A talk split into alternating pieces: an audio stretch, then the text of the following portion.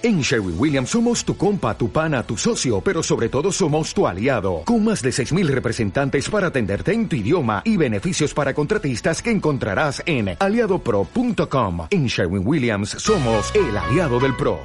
Hola, ¿qué tal? ¿Cómo están? Muy buenos días, muy buenas tardes o muy buenas noches, dependiendo la hora que nos descarguen y que nos escuchen. Gracias por estar aquí con nosotros en este nuevo episodio de 0 a 1. Gracias por acompañarnos aquí en, en, esta nueva emisión y estoy con mi gran amigo Adrián. ¿Qué tal Adrián? ¿Cómo estás? Muy bien, ¿y tú? Bien, bien, todo muy bien. Oye, antes de empezar con el tema, platícame que andabas allá en Tampico, ¿qué andabas haciendo? Ah, pues andábamos en, en la exposición. Bueno, es un, es un foro de emprendedores, se llama Tam Emprende. Um, estuvo bueno, digo, para los que aprovecharon para vender algo, estuvo, estuvo bien. Si los que se fueron a pasear o algo así, pues estaba padre, pero no tanto. Pero no tanto. Oye, ¿y qué es lo que qué es lo que vieron ahí? O sea, en sí que fíjate, eh, vamos vamos a, a, a, platicarle a alguien que quiere empezar a ir a ese tipo de foros. O sea, ¿cuál es el comportamiento que debe tener una persona que quiera hacer negocios en un foro de ese tipo? ¿Qué es lo que debe hacer? ¿Qué es lo que haces tú? que te pues funciona. Primero, antes, antes de entrar debes cambiarte el chip. No vas como una cosa es ser visitante y otra cosa es ser vendedor. O sea, uh -huh. tienes que ir como vendedor. Uh -huh. Ir sí. a ir con tu producto, ponerlo enfrente de ti y pues simplemente en vez de dar un folleto, pues explica cuáles son los beneficios y intenta intenta empezar a empujarlo, ¿no? Hacia hacia hacia el cliente. Hacia eso. Ajá. Y por ejemplo, tú rentas un stand o te lo patrocinan, tú lo Es que en este ¿cómo? caso la, la, la, universidad lo que hizo fue pagar el espacio. ¿Qué, ¿Qué, universidad? La Politécnica de Victoria. Ah, ok, sí. Un comercial ahí. Sí, no, está bien, qué bueno. Eh, Eso es bueno, ¿eh? Sí, digo, o sea, como, como, los, como los he estado apoyando últimamente, ellos también me apoyaron, entonces hubo esa oportunidad y pues decidí decidir. Nada más lo que te digo es eso, de que yo estaba pensando en, en no ir porque creí que iba a ser pues inversión de tiempo nada más a lo, a lo tonto, ¿no? Ajá. Pero pues busqué la manera de, de, hacerlo productivo y sí fue así, fíjate, te venía platicando que hicimos ahí varias ventas y nos fue bien.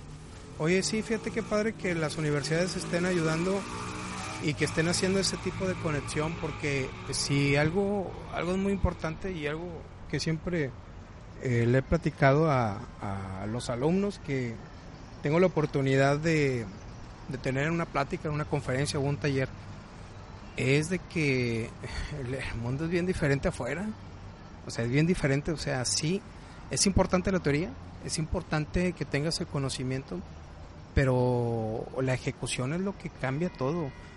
¿Quién, de, de qué otra manera una persona se puede preparar? Por ejemplo, yo lo que haría es ver la lista de los conferencistas, eh, ver si yo puedo dar algo de utilidad. No pedir, sino decir, mira, eh, no sé, tengo este tipo de diseños, acercarme a él y decirle, mira, tengo esta propuesta, o tengo algo, ¿no? O sea, de qué forma, no decir, mira, quiero trabajar contigo inmediatamente o quiero que inviertas, no, no, no, es, es llegar a platicar y decirle, mira, eh, no sé, si es una persona con mucha proyección y yo hago eh, estampados en camisetas, pues darle una camiseta, ¿no? Ajá. Decirle, mira, tengo esta camiseta, ¿no?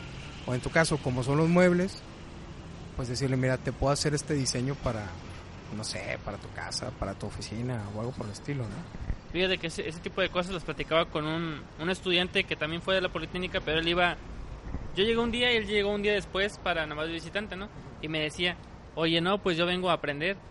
Y yo le dije, no, pues no creo que aprenda nada, o sea, vienes nada más a estudiar a alguien. Si te metes a una conferencia y si es, lo, es lo que vienes, vas a escuchar. Entonces, no aprendes. Aprender es venir y vender algo y pues empezar a ver qué fracasa, qué no, si vendes o no vendes. Eso es aprender. Pues estar en la práctica y, y que la práctica te afecte de alguna manera a tu vida. Sí. Eh, o cómo la ves. Entonces, le dije, no, pues si vienes entonces a estudiar, pero mejor no estudies. Es lo que yo le decía, lo, lo que tú mencionas hace un momento, acerca de, de proponer. En vez de ir nada más a escuchar, de ser un, pues, ¿qué será?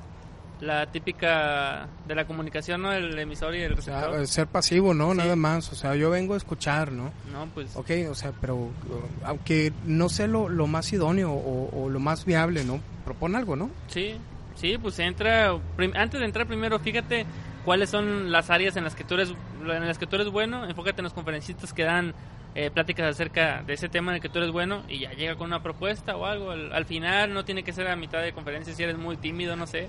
Este y algo bueno va a salir ahí. Digo, un proyecto, o que tú vendas algo que ya estés haciendo, o que te dé una idea, inclusive el proponerle algo te dé una idea distinta. Hay muchas posibilidades, pero es, es cambiarte el chip. Sí, fíjate que sí es cierto, o sea, no solamente es, por ejemplo, supongamos que, no sé, ¿qué, qué, qué persona te gustaría ¿qué persona te gustaría conocer en una conferencia? No sé, dime un nombre. Pues va a sonar bien. es que estaba pensando en él desde la mañana. Ahí enamorado. A ver, ¿en quién estabas pensando? Estaba pensando mucho en. Admiro mucho a Chumel Torres. No sé si lo conozcas. ¿Por qué? Es que no es el tipo de. Ah, es que tú sí eres millennial, Es que no, no, es el tipo de contenido, es, es el hecho, o sea, del ingenio de cómo pasó de ser pues alguien que nada más se mufaba de algo. Un nini. Sí, de hecho, sí. O sea, ¿cómo, ¿cómo pasas de ser eso a ahora llamarte periodista o, o, locutor de radio? Porque pues hace ya varias cosas, un programa en HBO, o sea, ¿cómo, cómo haces ese salto, no? Entonces yo solamente lo sigo por la creatividad, por el hecho de, de su contenido, cómo lo crea, cómo lo difunde, con qué personas se juntó para hacerlo, porque no solamente es Chumel, es Chumel y el fondo, ¿no? Claro, es, es un equipo atrás, ¿no? Ajá. creo que son, en sí el equipo eh, primero son como tres personas que estaban ahí, incluido él. Eh, sí hice un poco la historia de él.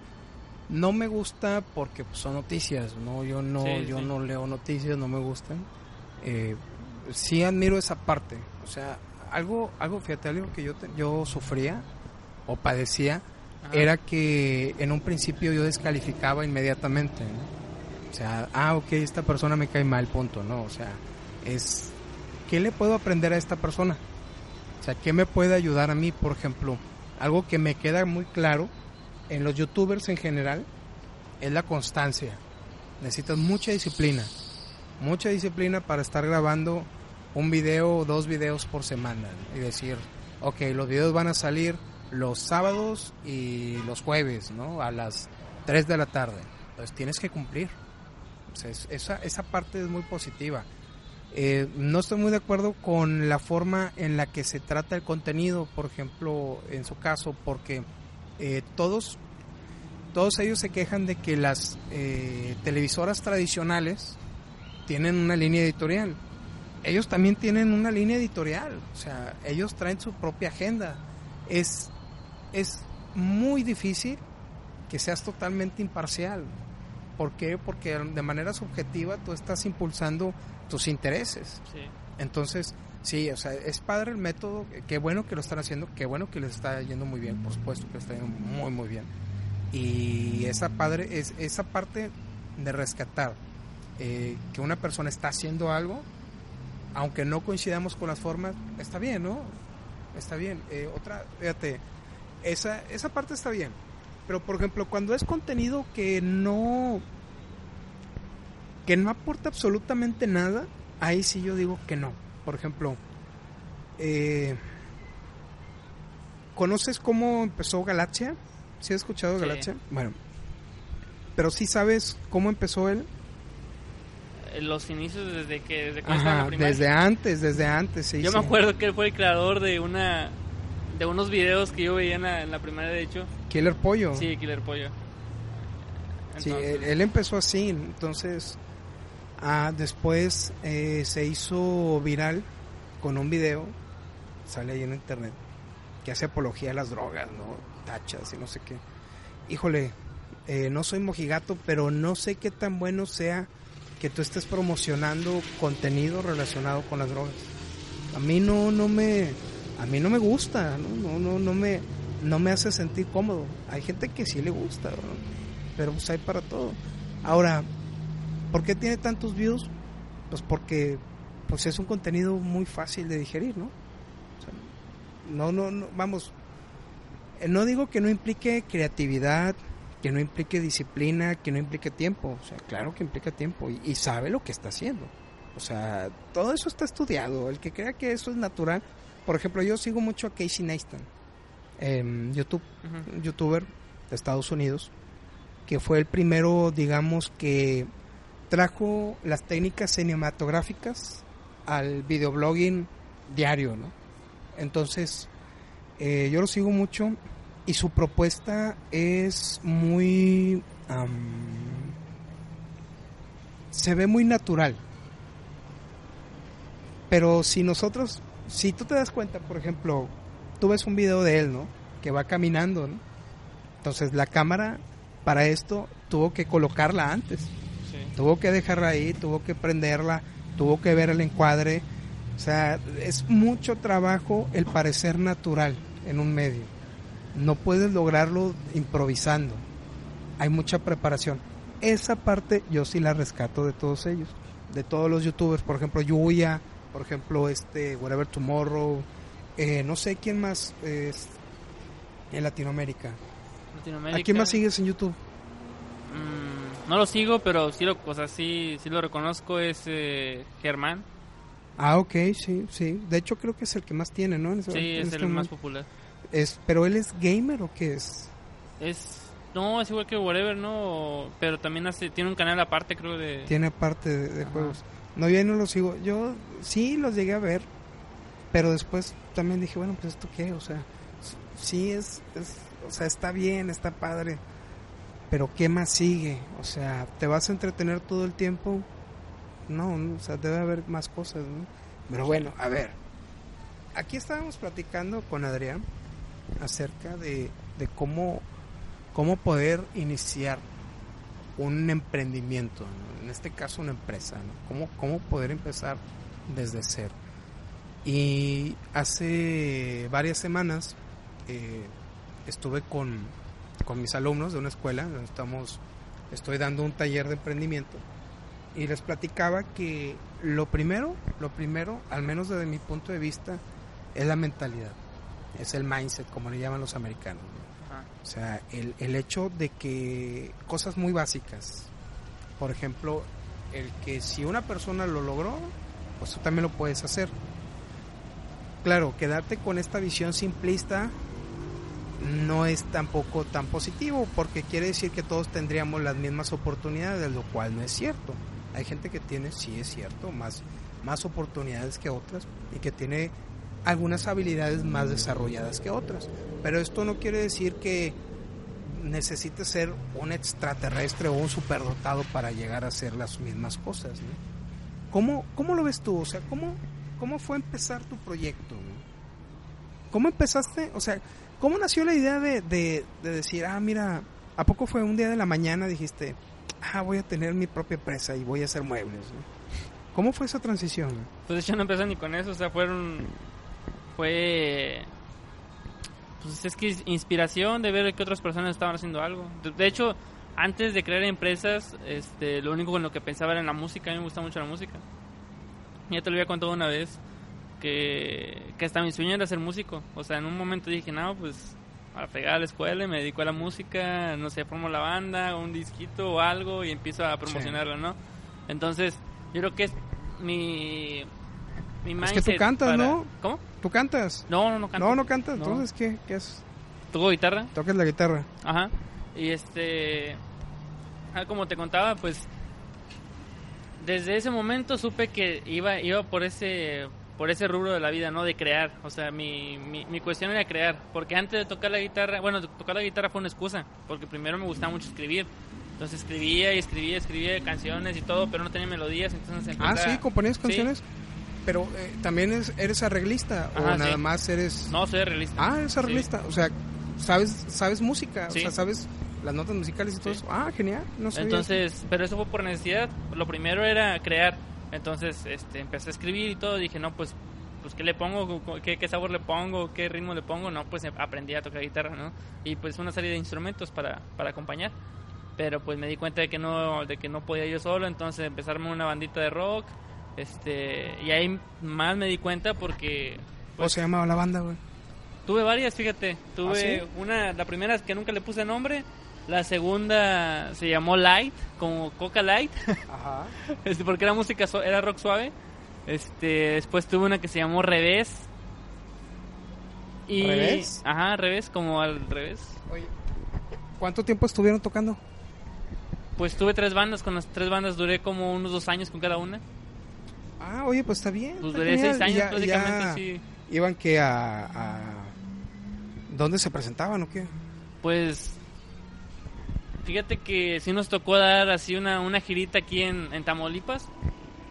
Y pues cuando empezamos a tocar, aquí tocábamos en restaurancitos o cuando se empezó a abrir el espacio libre 17, pues ahí estábamos apoyando y, y cosas. Sí, el Libre el estilo. 17 es una de las eh, de las avenidas principales aquí en la ciudad, en Ciudad Victoria, Tamaulipas. Y los domingos la hacen peatonal. Ajá. Es cuando empiezan a, a ir las personas. eh, tiene varios años ya. Presentan bandas y todo eso, actividades bailables. Creo, creo que ahorita ya no mucho, ya no le da mucho apoyo así al, al, al ruido por, por lo mismo, ¿no? Por, por cuestión del ruido. Pero en su momento, Sí, cuando inició, sí, sí, era una plataforma muy buena para las, las emergentes, sí, sí era muy bueno. Sí, y se presentaban buenas bandas, Ajá. fíjate, y buenos cantantes. Y es una, es una forma muy, muy padre. Mira, soy de la idea de que no sirve, sirve de muy poco tener un talento si no lo muestras. O sea, que- entonces, ¿por qué no? O sea, eh, ese es uno de los primeros problemas al momento de emprender. Tienes que estar enfrente de tu proyecto. O sea, las personas tienen que verte. Sí. O sea, si te da pena estar frente a un eh, frente a la gente para explicar tu idea, eh, grabar un video, tomar una fotografía o hacer algo como, el como lo que estamos haciendo, un podcast, de poco va a servir. Entonces tienes que quitarte esa pena, tienes que ir entrenando poco a poco. La mejor manera es pues exponerte, exponerte lo más rápido posible. ¿no? Sí. porque lo vas a hacer. O sea, la pregunta no es en qué la pregunta no es si lo harás o no lo harás. La pregunta aquí es en qué momento lo vas a hacer. Para ti nunca te fue difícil eso. Bueno, ya ya tienes la experiencia de presentarte con una banda, ¿no? Ajá. Eh, Te era menos complicado.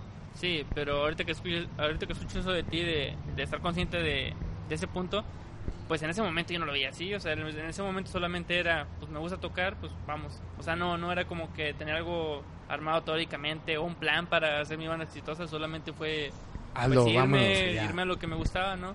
Y lo que te decía de, de darme cuenta, creo que esa es la clave, da- darse cuenta cuando eres bueno para, para lo que estás haciendo. Porque te puede apasionar y todo, y por más que te esfuerces, a lo mejor y no, no le das, ¿no? Pero, pero me di cuenta que tal vez la música no era lo mío, pero sí era el crear y liderar ciertas cosas.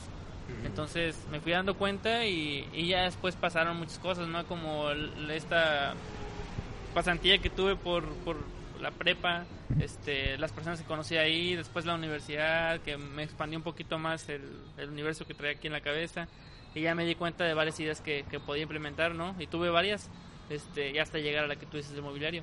Pero pues las ideas se crearon a partir de lo que vivía, de lo que leía, de lo que escuchaba. Ya ni me acuerdo la verdad cuál fue el, la semillita que de donde salió Vigas, pero pero en general fue eso, fue el contenido que absorbía. Es que, fíjate, y por ejemplo, de mi parte fue diferente. Mm, Yo estudié la, la licenciatura de Derecho, eh, terminé inclusive una maestría. Y a mí mi, mi punto de vista era tener un trabajo estable, bien. Eh, la mayor parte de mi vida he trabajado en, para gobierno de, municipal, estatal. Y esa era mi idea, dedicarme a eso. Eh, lo de emprender, lo de hacer otras cosas surgió por necesidad. Eh, no, no tanto la necesidad económica, que pues, claro, o sea, no me sobra el dinero. Creo que a nadie le sobra el dinero. Bueno, a lo mejor sí, hay gente que sí, pero si tú eres de esos, este, mándanos tantito para promocionarnos aquí en, en el podcast. Pero eh, me, me refiero a lo siguiente, o sea, no, no era la cuestión de, de- de ganar más, sino de hacer otras cosas diferentes, nada más. De hecho, por ejemplo, eh, los primeras, las primeras cosas que hice fue pues, escribir, ¿no? Que eso es lo que me gusta, estar escribiendo y estar experimentando nuevas cosas, aprendiendo y aprendiendo. Hasta que llegó un día que alguien me dijo, oye, ¿tú sabes eh, hacer una página web? Digo, pues sí, sí, sí sé. Eh, sé lo, lo- básico, ¿no? Lo, lo que yo, lo que yo tengo en mi blog. Bueno, ¿por qué no me ayudas a, a hacer lo mismo? Ah, genial, ¿no? Entonces empecé a, a tener mi pequeño negocio de páginas web que yo mismo programaba, eh, muy básico. Eh, ya después vi que era más sencillo en WordPress, trabajé por, por WordPress, eh, pero era, vamos, era trabajo, yo no lo veía ni siquiera como trabajo, yo lo, llevaba, yo lo llevaba como un pasatiempo. Entonces poco a poco me fui inmiscuyendo más, más, y me di cuenta que a través de emprender puedes hacer más cosas, puedes llegar a más personas y puedes ayudar a más personas. Sí. Entonces, ya eso era en mi juventud, ¿no? A los 20 años, ¿no? 18 años. Eh, la internet hace 15 años era totalmente diferente a lo que es ahora. Ahora es muy fácil, es muy sencillo. Eh, hay tutoriales para todo. Entonces, me va cambiando, ¿no? Y ya después, cuando empieza el blog de manera profesional, cuando empieza a despuntar, eh, igual otras personas me dicen, oye, eh, ¿cómo lo hiciste para, no sé, posicionarlo en, Facebook, no? Bueno, pues tengo una estrategia. Ah, bueno, pues te pago para eso, ¿no? Dije, ah, genial. O sea, puedo hacer esto, puede salir del blog, eh, puede el blog traer también pan a la mesa, genial, ¿no? Entonces yo fui descubriéndolo así, fue por accidente, ¿eh? Yo nunca me puse una meta de que, ah, que voy a ser emprendedor, voy a ser CEO. De hecho, no, fíjate que no. Lo que me preocupa es que veo personas, me encuentro con personas que eh, les preguntas, oye, ¿qué quieres hacer? Yo quiero ser, yo quiero emprender. Ok, pero ¿qué quieres hacer? No, pues yo quiero ser emprendedor. Pues sí, por eso, pero ¿qué? O sea, ¿qué, qué le dices? ¿Te encuentras a ese tipo de personas? ¿Qué, qué les dices? no, les, no se los digo, pero lo pienso, o sea, hace falta, no hace falta decir que quieres ser algo, porque de hecho el decir que quieres ser algo, pues no es nada, pues tú quieres, pero, o sea, la, otra pregunta es, ¿estás dispuesto? También eso no, no soluciona nada, o sea, es hazlo entonces. O el clásico, ¿no? O sea, ¿qué, ¿qué quieres hacer? No, yo quiero ser alguien en la vida. ¿Qué? Hitler fue alguien en la vida, güey. Pues o sea, eh, Aristóteles fue alguien en la vida. Eh, Hernán Cortés fue alguien en la vida. Mohamed Ali fue alguien en la vida. ¿Qué quieres ser tú? O sea, ¿cómo, cómo, se lo explicas a esa persona? ¿Cómo se lo explicarías a alguien que nos está escuchando?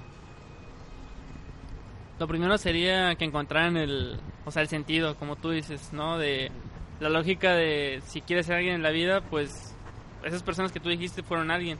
El chiste es primero encontrar lo que decíamos ahorita, ¿no? De, en, qué, eres bueno, qué te gusta, detectar ese tipo de cosas. Un tipo, ¿qué será?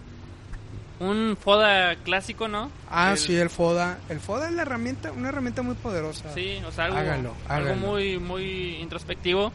Este, saber en qué eres bueno, en qué eres malo. Es más, en la descripción les vamos a dejar un, un formatito que utilizo con, con mis alumnos. Un FODA personal. Yo creo que eso es lo básico antes de emprender. Sí. Yo, yo no lo hice, pero ahora que lo veo en perspectiva es cierto.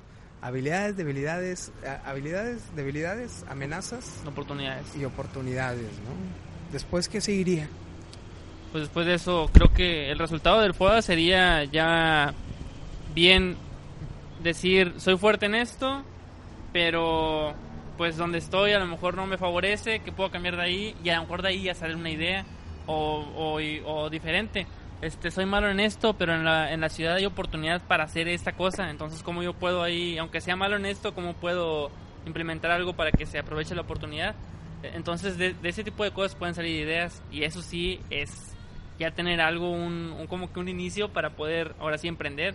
Y cuando te pregunten qué quieres ser, bueno, ya sabes en lo que eres bueno, ya la respuesta. Tal vez tú te diste cuenta que te has peleado muchas veces y si eres bueno para los trancazos, no, pues yo quiero ser boxeador ya llevas algo, ¿no? Y pues... Exactamente, ya llevas algo de ventaja. Ajá. ¿Sabes algo que me funciona muy bien? ¿Qué es? Mandar al corajo mis debilidades y enfocarme a, a mis puntos fuertes. Pues creo que... O sea, es que, bueno, suena lógico. Pero, por ejemplo, si tú tienes a tu hijo en la primaria Ajá. y reprueba matemáticas, pero en historia sacó 100, la mayor atención que va a tener? ¿La historia o las matemáticas? Por las matemáticas, lo van a mandar a un grupo especial. Y lo van a tener ahí todo el verano encerrado estudiando hasta que saque 10 el mendigo chamaco. No, el niño ya te está diciendo que no le importan las matemáticas. Él, él quiere ser un historiador. Suena lógico, no, pues claro, tienes que invertir más en tus habilidades. No, no es cierto, no es lógico, no suena lógico. O al menos no lo vemos así. Eh, queremos que las personas sean muy buenas en todo. No, eso es otro de los errores al momento de emprender. Que tú creas que eres el hombre orquesta que tú puedes con todo. No, yo sé de marketing, yo sé de ventas, yo sé de exponer, yo sé de diseño, yo sé... No, no es cierto. O sea, no, no, no eres bueno en todo. Tal vez eres bueno vendiendo, pero no eres bueno diseñando. O viceversa, a lo mejor es muy bueno diseñando y creando los procesos y todo eso, pero no, es no eres bueno atendiendo al cliente. Para ti, ¿cuál es, cuál sería para ti la habilidad que más te ha ayudado al momento de emprender? La habilidad que, tienes en este momento. Administrar. Administrar. Crear no se me da. Bueno, ya fuiste, fuiste espectador de esos. No, ah, no, soy muy bueno. Eh, no, pero creo, creo que tienes una, la habilidad de detectar algo bueno en las personas. Que eso también es importante. O sea, la persona que dirige la orquesta, eh, el ver en qué puedes tú aportar, ¿no? que otra persona puede aportar a tu proyecto es una habilidad y eso genera los trabajos en equipo. O sea, si tú quieres emprender solo, estás frito. Yo lo viví. Yo lo hice porque el clásico consejo en casa, eh, en casa siempre han tenido negocios, ¿no? mis papás siempre han tenido negocios, pero negocios paralelos a su empleo. Entonces, eh, sí se arriesgaban, pero pues no había realmente una necesidad total, ¿no? O sea, o funciona o funciona, ¿no? Siempre tenías la red de paracaídas, que eso también le recomiendo bastante. Eh, si tú quieres salir de la universidad e inmediatamente emprender, abrir una empresa o una famosa startup, vas a fracasar. Lo más seguro, yo creo que en el 90% de los casos va a suceder. Porque no tienes la experiencia, no tienes el dinero. Ningún banco te va a dar dinero Ningún banco te va a financiar, tú lo sabes muy bien. Olvídense. Olvídense, o sea, nadie va a llegar y te dar un faco de billetes como en The Social Network, en la película. Ay, no, sí, billones, y sí. No va a pasar, discúlpame, amigo o amiga, no va a suceder. ¿Por qué? Porque los bancos son las instituciones más tradicionales que hay eh, en todas, ¿no? Por supuesto, tú no quieres que el que el banco esté regalando tu dinero, porque es tu dinero, el dinero que tienes guardado. O sea, no quieres que lo esté dando eh, a todas las personas sin, sin dar nada, ¿no? O sea, lo más probable es de que tengas tú que ahorrar. Lo más probable es que tengas que pedirle a tus padres. Yo creo que esa es la primera inyección de capital que recibes. Tus papás, a tu tío, a tu tía, tus primos. ¿Cómo tú resolviste eso? Pues que en mi caso fue, fue naturaleza diferente. Por, la, por el giro de negocio, Estamos hablando del último día que tuve, o sea, de lo que, de lo que actualmente hago. Ahorita lo de las vigas, ¿no? del, mobiliario. mobiliario. Lo que hice fue, por la naturaleza del negocio y del modelo, pues me hacía falta dinero para comprar alguna herramienta, compré lo que, lo que yo pude. Sí. Para este entonces ya tenía la persona indicada que, que tenía los conocimientos eh, técnicos que yo no tenía. Entonces me decía, no, pues mira, esta es la básica, yo tengo esto, yo dije, no, pues genial, o se lo presupuesté. Dije, no, pues esto es casi más de la mitad de la parte que a mí me hacía falta, ¿no? Y ya nada más le dije, ¿qué, hace falta? No, pues esto. Ah, pues yo compré tal, tal cosa. De verdad no invertí ni... Pero fue un socio, ¿no? Ajá, sí, fue un socio. Pero fue, era un amigo, no era un familiar. Era un amigo. Ok, sí. Compañero de clase, después amigo, después Dentro de, de, tu círculo de conocidos, ¿verdad? Sí, pero la tarea aquí era primero... Es que me brincó una parte. La tarea aquí fue primero identificar quién me podía ayudar, porque, bueno, no, la primera parte no fue identificar quién me podía ayudar, sino en quién me podían ayudar. Ajá. Se, vi, mis, mis necesidades, lo que me hacía falta, después encontré a la persona indicada. Eh, y ya después de que la tenía conmigo en, el equipo, pues ya era de ¿qué, ¿qué, aporto yo? ¿Qué aportas tú? Claro. Se disminuyó el costo de la inversión. Como te digo, yo invertí, ¿qué te puedo decir? A lo mejor unos que 15 mil pesos. Y ya lo demás estaba ahí. Entonces después dije, 15 mil pues pesos que son ahorita al tipo de cambio actual como unos 680 dólares más o menos, ¿no? Más o menos. Sí, 680 dólares. Es La una verdad inversión fue- todavía... Fue muy baja. Es baja, la verdad es baja. sí. Digo, digo, bueno, yo, yo le platico esto a otros que no tienen nada que ver con este, con este, con, con este mundillo y dicen, no, pues es bastante. Pero no, hombre. No, es, es, nada, que- es, es, es nada. ¿Cuánto, es más, ¿cuánto te cuesta? Supongamos, quieres abrir un restaurante, ¿cuánto te cuesta un local? O sea, no, no construirlo, o sea, la, No, la- la- la renta nada más. Yo creo, Unos- yo creo que lo mismo que me costó a mí. Lo mismo que te costó iniciar, Ajá. ¿no? A lo mejor te va a costar unos eh, 600 dólares la renta mensual. Eh, y eso aparte el equipo, Sí. el equipo, el instrumento. Eh, mi familia siempre ha estado involucrado en los banquetes.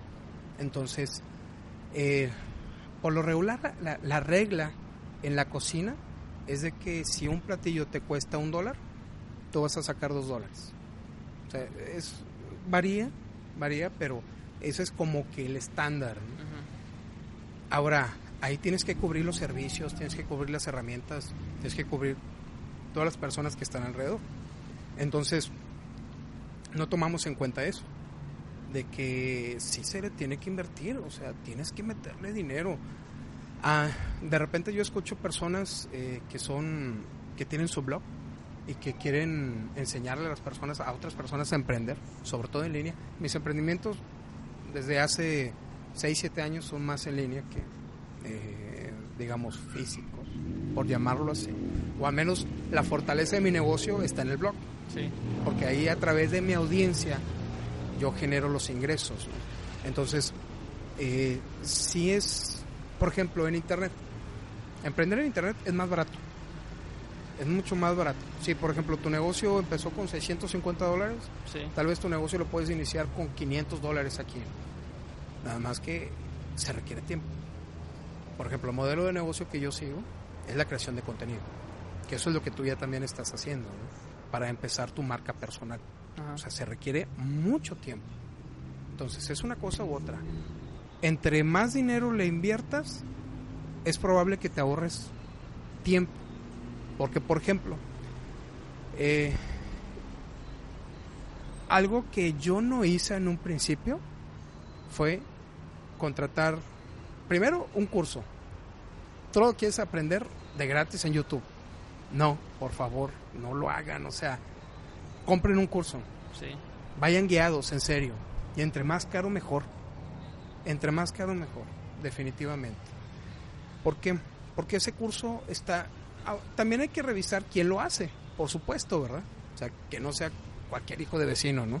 Porque también se da mucho que la gente en línea lanza sus cursos y en realidad son copias de un curso más caro que compraron. ¿no? Sí. Entonces nada más tengan mucho cuidado con eso. Entonces pueden comprar su curso o mejor aún, vayan con una persona que esté haciendo lo mismo que ustedes y páguenle por asesoría.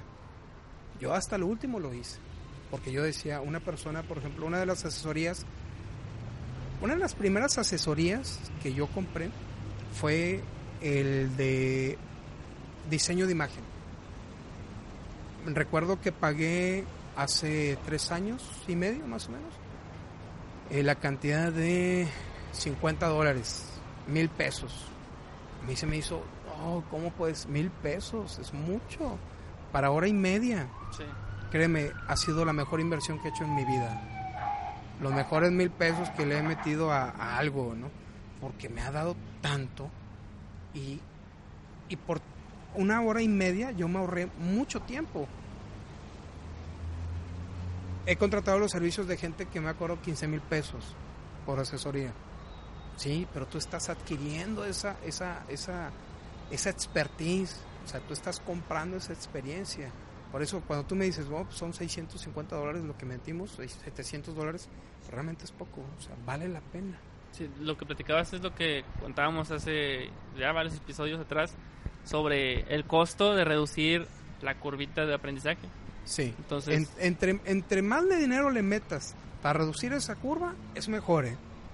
Pues es sí. mejor, o sea, te evitas frustraciones, te evitas estar horas ahí metido en, en, por ejemplo, a lo mejor tú quieres sacar un blog, entonces dices, no, yo puedo aprender WordPress. Pero si tú puedes contratar a alguien que sepa WordPress por ti, hazlo. Te va a costar 50 dólares, a lo mejor te va a costar 100 dólares, pero ya no te vas a meter ahí, estar todo el día. O sea, eso, eso, eso es bien importante, subcontratar. Yo digo que es lo mejor, al menos cuando estás empezando. ¿Qué otra cosa debes de considerar cuando vas a empezar? ¿Y qué, qué otra cosa debes de considerar que tú no consideraste en su momento? Algo que no consideré fue es que en un principio ahorita soy bueno para eso, pero en un principio me fallaron mucho los el presupuestar las cosas. Sentía que con, muy poco podía hacer tanto y después me, me cuatrapeaba con los números al final, entonces no ya salían. No, no, salía. ¿Y entonces qué hiciste después? No, pues aprender de trancazo, o sea, tuve que gastar y pues gastar. Es que lo que ayuda es aquí, lo que ayuda aquí es el valorar los recursos, porque cuando salen de tu bolsa, cuando es de tu esfuerzo, cuando tú buscaste a, las personas que invirtieron en tu proyecto, que son socios, que te costó una participación de, la, de las utilidades y todo eso, valoras. Entonces si te equivocas, haces todo lo posible por ya no equivocarte. Y fue lo que me pasó, ya después empecé a, a, ver ya más temas de, de, en vez de imaginarme cuánto me iba a costar un, eh, un servicio de un proveedor, mejor iba con él y no me le despegaba hasta que me decía cuál es el valor real, ya después facturaba y, y era eso lo que tenía que reflejarse bien en mis gastos. Comparaba todo, o sea, era un, ¿cómo te diré? Realmente me volví loco en ese, en ese entonces sobre las facturas porque era tan, tan, obsesivo con eso que tenía todo bien cuadrado. O sea, sabía cuándo tenía el banco, sabía cuándo tenía en, realmente aquí en mi mano, sabía cuánto había en las facturas, era un control total. Pero porque le lloré, o sea, porque sí sufrí en, en ese, en ese aspecto. Entonces yo creo que el consejo, el consejo aquí es es intentar que todo sea por ti, o sea, que lo que salga sea de ti para que lo valores y, si te equivocas, no digas, ah, pues acabo me lo regalaron o acabo fue un apoyo de una convocatoria o algo así. No, mejor es mejor que, que tú lo trabajes. Sí, y fíjate, ahí yo agregaría que hicieras que presupuestaras todo. No. Hicieras tu presupuesto, pero a ver, no, que ¿cómo decirlo? Mm, que analizaras toda tu gestión financiera como si estuvieras pagando renta, servicios, eh, personas inscritas en el Seguro Social, que estuvieras pagando IVA como debe ser. Mira, la realidad, cuando empezamos o empezamos en la casa de, nuestros papás o empezamos en nuestra casa, no pagamos renta, utilizamos los servicios de la casa, y lo metemos con el presupuesto de nuestro de nuestra bolsa, de nuestro dinero, ¿no? De lo que nosotros asignamos para la casa. No. O sea, tienes que empezar y decir, bueno, esta parte es como si yo estuviera pagando ya el impuesto. Esta parte es como si me estuviera como si ya me estuviera cobrando renta. Ajá. ¿Por qué? Porque así te das cuenta si el negocio es viable o no. Sí, sí, es ponerlo lo más real porque se pueda. Lo más real que se pueda. Yo conozco muchas personas que tienen tú ve a la esquina con el puesto de tacos y tú vas a decir, ah, tiene mucha gente y va mucha gente y le va muy bien, pero ¿por qué no, por qué no progresa? ¿Por qué no sale de ahí? No es porque la gente le encanta estar ahí sentada en el puesto de tacos, no. Lo que pasa es de que en realidad no sabe cuánto, cuánto dinero realmente le está entrando. ¿Por qué? Porque dice, bueno, de lo que queda, pues yo como en la casa, ¿no? Entonces yo sigo con los gastos de operación mínimos, ¿no? Por ejemplo, el taco que te lo venda a 5 pesos, 2 dólares con 50, ¿no? Sí. Entonces tú dices, ah, no, está barato, porque un taco te cuesta que como 12 pesos, ¿no? Aproximadamente, que serían alrededor de eh, como 5 dólares, ¿no? Más o menos. Entonces, te lo puede dar ese taco, pero lo que no se da cuenta esa persona es de que está utilizando los servicios, el agua, la luz, el teléfono, de su casa. Sí. Entonces dice, ah, no, pues sí me sale. ¿Por qué? Pues porque no estoy pagando la renta, no estoy pagando esto. Pues sí, pero aún así tus costos en la casa se incrementan. Entonces realmente lo que estás haciendo es destapar un hoyo para tapar otro, ¿no? Y estás haciendo malabares y por eso a lo mejor a lo mejor tu empresa realmente desde hace mucho no es no es factible, ¿no? Pero como tú ves un flujo de efectivo, ah, no, hay dinero, traigo dinero en la bolsa. Pues sí, pero a lo mejor cuánto debes. O sea, ¿cuánto se está acumulando? O, o simplemente el negocio no despega. Lo mejor es preparar un negocio para después salirte de la ecuación y que siga funcionando, ¿no? ¿Qué otra cosa tienes que debes de tener en cuenta? Mira, agregaré otra cosa. Todo por escrito. Todo. Tu relación con los primeros proveedores, aunque sean tus cuates del alma y los quieras y los adores, y aunque sea tu novia, aunque sea todo por escrito. Pero no solamente para las cosas buenas. Ahorita que se vaya la ambulancia. Ahí está ya, ya. Nuestra amiga ambulancia ya se fue. No solamente nos sentamos para discutir las cosas buenas. Ajá. Oye, ¿y si logramos tanta utilidad? Oye, ¿y si logramos tantas ventas, qué vamos a hacer? ¿Y cómo vamos a invertir el dinero? ¿Cómo lo vamos a mover? Bueno, ¿y si nos divorciamos? Bueno, ¿y si salimos peleados? ¿Qué va a pasar? O sea, nadie dice eso. Sí, sí, sí. O sea, yo, yo no lo vi desde un principio. Entonces, por ejemplo, cuando empezamos el coworking, de ahí del espacio emprendedor, eh, éramos tres socios. A mitad de, de camino se va una de las socias. Entonces, de hecho, fue la persona que me invitó. Entonces a, a nosotros nos dejó un agujero, porque era una persona que se suponía iba a invertir con nosotros. La persona dijo no. Sí. O sea, ella no vio ingresos inmediatos. No sabíamos cuándo íbamos a tener ingresos, pero nosotros quisimos hacerlo. Nada más que no establecimos qué pasa si no íbamos a tener ingresos para esta fecha. Ella se fue. Y ahí nos dejó un problema fuerte, porque no teníamos, al menos yo no tenía el dinero en ese momento para seguir invirtiendo. Entonces mi otro socio no. Pues tuvimos que hacer un reajuste, una de malabares, para seguir adelante. O sea, eso sí tienes de tenerlo muy claro. ¿Qué hacer si las cosas no salen bien? ¿Qué otra cosa debes de tomar en cuenta? Siguiendo con. Pues para movernos ahí de lo financiero, que me da miedo hablar de, de- de dinero, Sí, ok. Mucho problema. Pues. Otra cosa. Ya te están saliendo canas, güey. Sí. Ya, ya se te está cayendo el cabello. Tienes como, ¿Cuánto tienes? 23 años y ya estás quedando sin cabello. No, Sí, la verdad quita mucho el sueño. Es que, mira, ah, si no, si no has desarrollado la habilidad de atraer dinero constantemente a tu empresa, híjole, piénsalo antes de emprender. En serio, o sea, es más, no tienes ni por qué, por qué emprender una empresa. A lo mejor tú lo quieres hacer por hobby, hazlo por hobby. No pasa nada, no tiene nada de malo, ¿no? Si lo haces bien, en algún momento vas a encontrar un modelo de negocio. Sí. No pasa nada, si tú quieres lanzar videos, hazlo, si tú quieres tomar fotos, toma fotos, sé el mejor o trata de ser el mejor. O bueno, ese es un mal consejo, ser el mejor.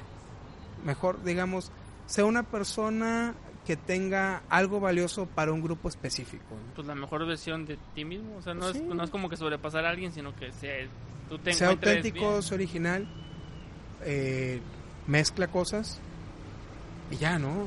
No sé qué otra cosa podrías agregar, ¿qué más? Pues aparte, bueno, siguiendo el- o sea, las transiciones de, de consejos de desde una idea hasta después lo del dinero, pues igual es pensar bien. Si ya tienes, si ya tienes una pasión identificada, si ya, si ya más o menos sabes que ocupas a alguien que te apoye con el tema financiero, con temas de conocimientos técnicos, pues ahora es tiempo de, de pensar ya no es Adrián el que vende, ¿quién va a vender? No, pues una, una marca, ¿no? Entonces es otra vez irnos al origen, generar una idea nueva, generar este colores, que todo lo que tú ya sabes, marca, eh, no sé, eslogan o no sé, eh, este, ¿qué, más le quieran añadir. Regístrenlo. Sí, también. Todo el regístrenlo, por favor vayan con el INPI. ¿Te cuesta que como unos 5 mil Eh, pesos? Tre- bueno, depende de las clases y todo, pero sale como unos cuatro mil. pues. 4 mil pesos más o menos. Eh, ponle que redondeenlo, redonde, redondeenlo a 5 mil pesos. Ajá, tal vez. 250 dólares. Vale mucho la pena, no va a ser que alguien te fusile el logo o te fusile el, el- el, digamos, el nombre. Regístrenlo y cuando ya tengas el nombre, por favor, compra todos los dominios posibles. El .com, el .mx, el .net, si se puede, si tu presupuesto lo permite. Si no lo permite, compra el .com. Compra el .com Y aunque no tengas planes, por ejemplo, de estar en Instagram, registra el nombre de Instagram, el, el username. Ajá. Igual, crea la página en Facebook, crea este, eh, no sé, Pinterest, pues, no sé, a menos de que sea para mujeres, o sea, más bonito para mujeres, pero aún así regístralo. O sea, yo por ejemplo tengo mi nombre registrado. Piensa fuera de la silla es marca registrada. Y el contenido que yo hago en el blog, constantemente lo estoy mandando al Indautor para registrar derechos de autor. O sea, todo el contenido tiene derechos de autor, son derechos reservados. Entonces también hazlo lo mismo, porque conviene mucho que establezcas, fíjate, que establezcas una estrategia digital alrededor de tu, de tu emprendimiento. ¿Por qué? Porque por lo regular tu presupuesto para el marketing va a ser, o si no es limitado, no va a existir. Eso es otro de los errores. Cuando tú estás haciendo el presupuesto, lo último que piensas es en publicidad. No. Es lo primero.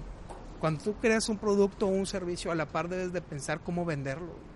Sí, pues lo que jala el producto hacia el... Puedes tener un mal producto y un muy buen sistema de ventas, pero no al revés. Sí.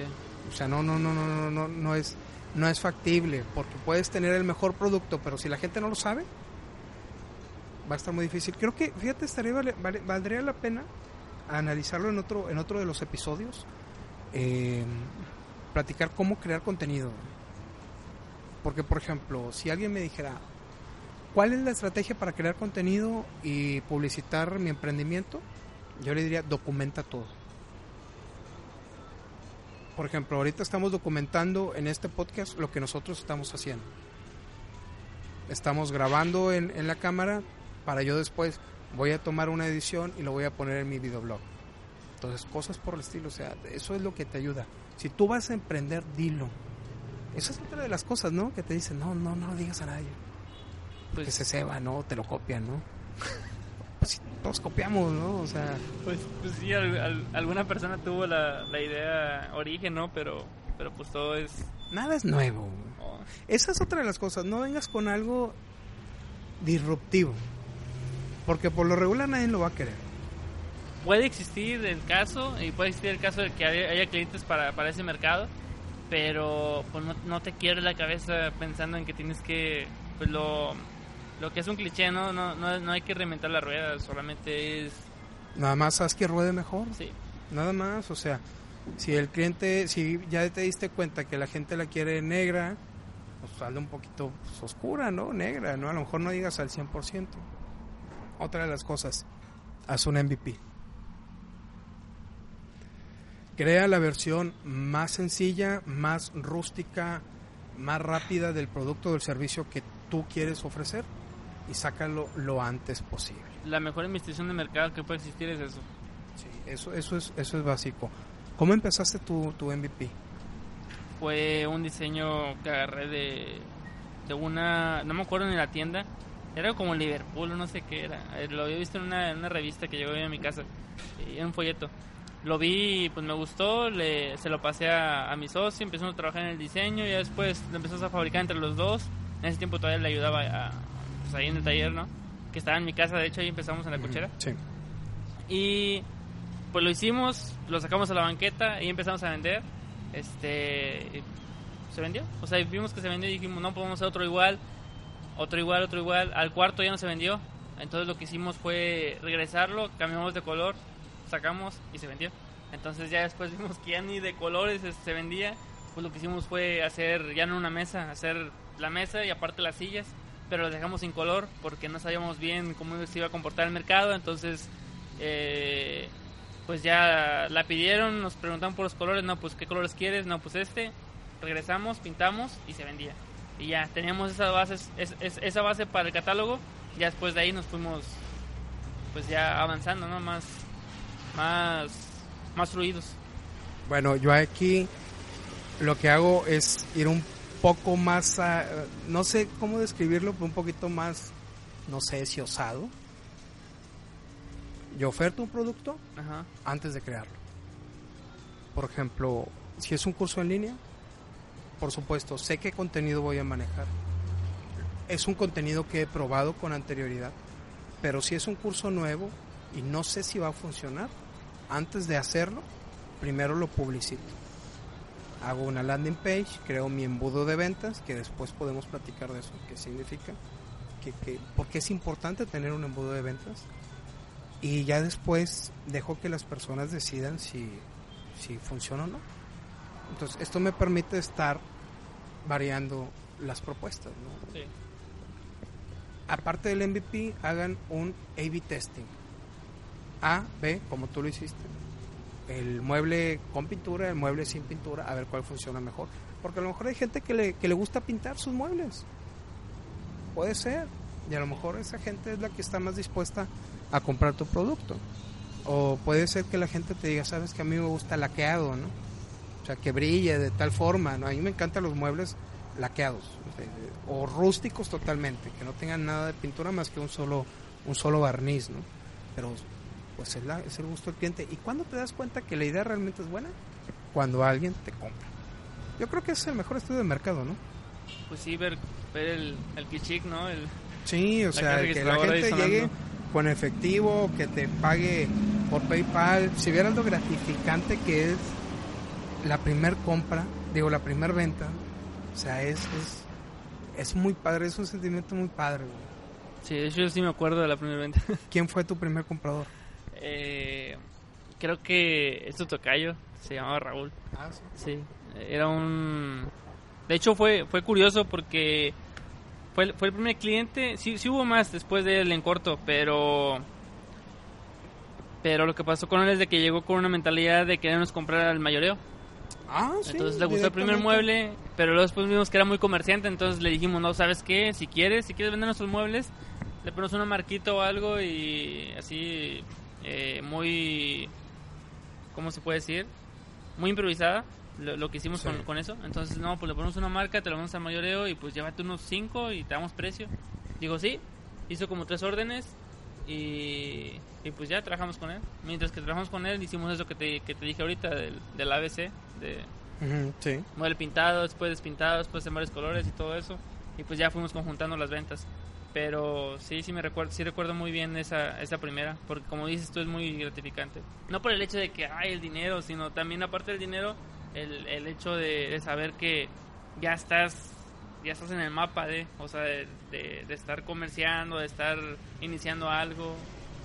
Es Claro, padre. que ya, que ya estás en- que alguien ya le está dando valor a tu trabajo. Ajá. Yo creo que, que es eso, sí es muy padre.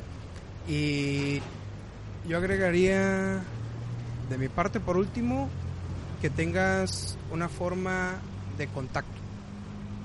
O sea, yo ahí insisto que eh, siempre a las personas que asesoro en este tipo de asuntos, que les, digo, bueno, eh, ¿tienes tu base de datos?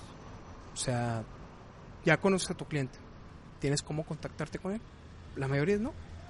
O sea, porque lo normal es, ah, o sea, ¿por qué? No sé. Eh, hace, hace tiempo escribí un artículo de, y esto fue real, de una, de una persona que seguía el blog, entonces se quedó sin empleo y leyendo los artículos me dice que inició vendiendo elotes y pizza. Entonces eh, empezó poco a poco y me dice que después, eh, vamos, le fue mejor, ¿no? Le va bien, ya tiene su negocio de venta de pizzas, le va bien, digo, no es millonario, pero saca muy bien la vida de eso, ¿no? Ya empezó a, a venderle en- a grupos, ¿no? A escuelas y cosas por el estilo. ¿no? Sí. Ya, ya, es, ya es un negocio pequeño, pero ya, ya genera más ingresos, ¿no? Entonces de ahí eh, me inspiré para hacer un, un post acerca de la historia de una persona que empieza a vender elotes. Entonces yo ahí planteo el que, ¿por qué no una persona que vende elotes no se queda con los números de sus clientes? O sea, el día que tú tengas un nuevo producto o un nuevo, un nuevo tipo de elote, no sé, a lo mejor un elote en vez de blanco que sea azul, ¿no? Que sea verde o cosas por el estilo, ¿no? ¿Cómo le vas a decir a la gente? O sea, aquí lo mejor es, pásame tu WhatsApp y no sé, te voy a dar X cosa a cambio de tu, de tu, de tu teléfono, de tu correo o lo que sea. Suena a lo mejor ridículo. Es, ay, ¿cómo puede ser un, un elotero con tarjetas de presentación? ¿Por qué no? Inclusive un elotero que tenga en su camioncito el icono de Twitter o de Facebook. Sí, de Twitter o, no sé, cualquier cosa, no sé. Trata siempre de ser... ¿En qué te vas a distinguir? Entonces, una persona que tenga su WhatsApp, no sé, en la servilleta, a lo mejor, no sé, mira, si me hablas, si me pides al mayoreo, te doy tanto por ciento de descuento. No sé, es una, es una idea, ¿no? Pero sí es muy importante, quédense con los datos de sus clientes. Hagan su base de datos. Muy básica, háganla en un cuaderno o háganla en una hojita de Excel. Yo creo que todos pueden hacer eso. Y estén en contacto con ellos. No solamente para venderles, sino hagan una relación de verdad. O sea, traten de establecer una relación de amigos. O sea, oye, ¿cómo estás? Muy buenos días, bla, bla, bla, ¿cómo te va? Oye, fíjate que te estoy ofreciendo esto. No nada más es vender por vender, sino establecer una relación, porque ahí es más probable que te compren. Sí. ¿Qué otra cosa, Adrián? Ya para terminar, ¿qué más hay? Pues me voy a volver un poco, pero es que no tocamos mucho el tema. Sobre, hablé sobre lo, lo de escoger un socio. Pues creo que tiene mucho que ver sí, hay, que, hay, que poner atención. Si estamos hablando de que tu socio te va a ayudar con algo económico, con algo de, ideas o algo así, tiene que ser una persona adecuada a tu, a tu visión. Hay que poner mucha atención a eso. Sí, eso sí. Se trata de unificar visiones y, pues dos visiones diferentes en un mismo espacio. Si hay mucha mucha confrontación, perdón, y tus roces, ¿no? Entonces eso no es, eso es desgastante más que nada. Es, es el buscar a las personas adecuadas. Así es, que no necesariamente están dentro de tu círculo. No, pues debes salir a buscar, obviamente. Tienes que salir a buscar, que para eso sirven los foros, los eh, lugares para exponer tu emprendimiento, para encontrar ese tipo de personas no para irte a gastar tu presupuesto, no para irte a cenar, no para irte a ganchar. Bueno, pues si se puede, pues está bien, ¿verdad? Pero pues, primero negocios y ya después lo demás, se puede combinar todo. ¿Qué más, Adrián? Ya para terminar ya con esta grabación del podcast de hoy. De pues que se sigan nutriendo de la vida, de, experimentar, de, de hacer cosas y después cerrar y después volver. No, no hagan lo que les platicaba al principio de este chavo que me dice que iba, que iba a aprender y pues no iba a aprender, nada más iba a sentarse y escucharía. Realmente aprendan. Wannabe, ¿no? emprendedores wannabe. Sí, pues, yo quiero poner en mi perfil, soy emprendedor, ok, sí, pero ¿qué? O sea, a mí no me gusta eso. O sea, soy emprendedor. Digo, el título está bien, o no sé. No, es que, mira, bueno, tú estás chavo, pero antes, hace 10 años, no se le llamaban ni emprendedores. No, no, no, esa palabra no, no se escuchaba. Y lo que se hablaba eran los concursos de innovación. La palabra era innovación, innovación, innovación. Em, está padre que estén buscando eso de emprendimiento, pero también hay que hablar de que hay muchos tipos de emprendimiento, emprendimiento social, emprendimiento empresarial. Hay una mezcla que me gusta, que es eh, el de, no recuerdo el nombre de la figura, pero no es una empresa socialmente responsable, no. Es, digamos, un 80% asociación civil y un 20% empresa. O sea, el objetivo principal no es el generar ingresos. El objetivo principal es ayudar a la comunidad mediante la generación de ingresos. Que eso es diferente, ya después lo, traemos para acá. Pero este, pues gracias, gracias por escucharnos, gracias por estar aquí. Gracias, Adrián. Eh, ¿Qué más? Nada más. Es creo todo. Que, creo que, es todo. Eh, por favor, suscríbete aquí al podcast de 01. Gracias por escucharnos. Déjanos un comentario. Si nos escuchas a través de iTunes, déjanos una valoración. Eso es muy importante. Si te gusta la voz de Adrián, pues ponle 10. O mándale un mensaje privado. O mándale un mensaje privado. Mándale ahí un un este está soltero Adrián, así que aprovechen. no, Invítalo a comer o a cenar o algo así. Este, dejen un mensaje, por favor, compártanlo, sé que estás pensando en alguien que le puede ser de utilidad, así que no te lo quedes, ayúdale, agrega relación a esa valora esa relación y seguimos en contacto hasta la próxima emisión. ¿Listo? Y nos vamos.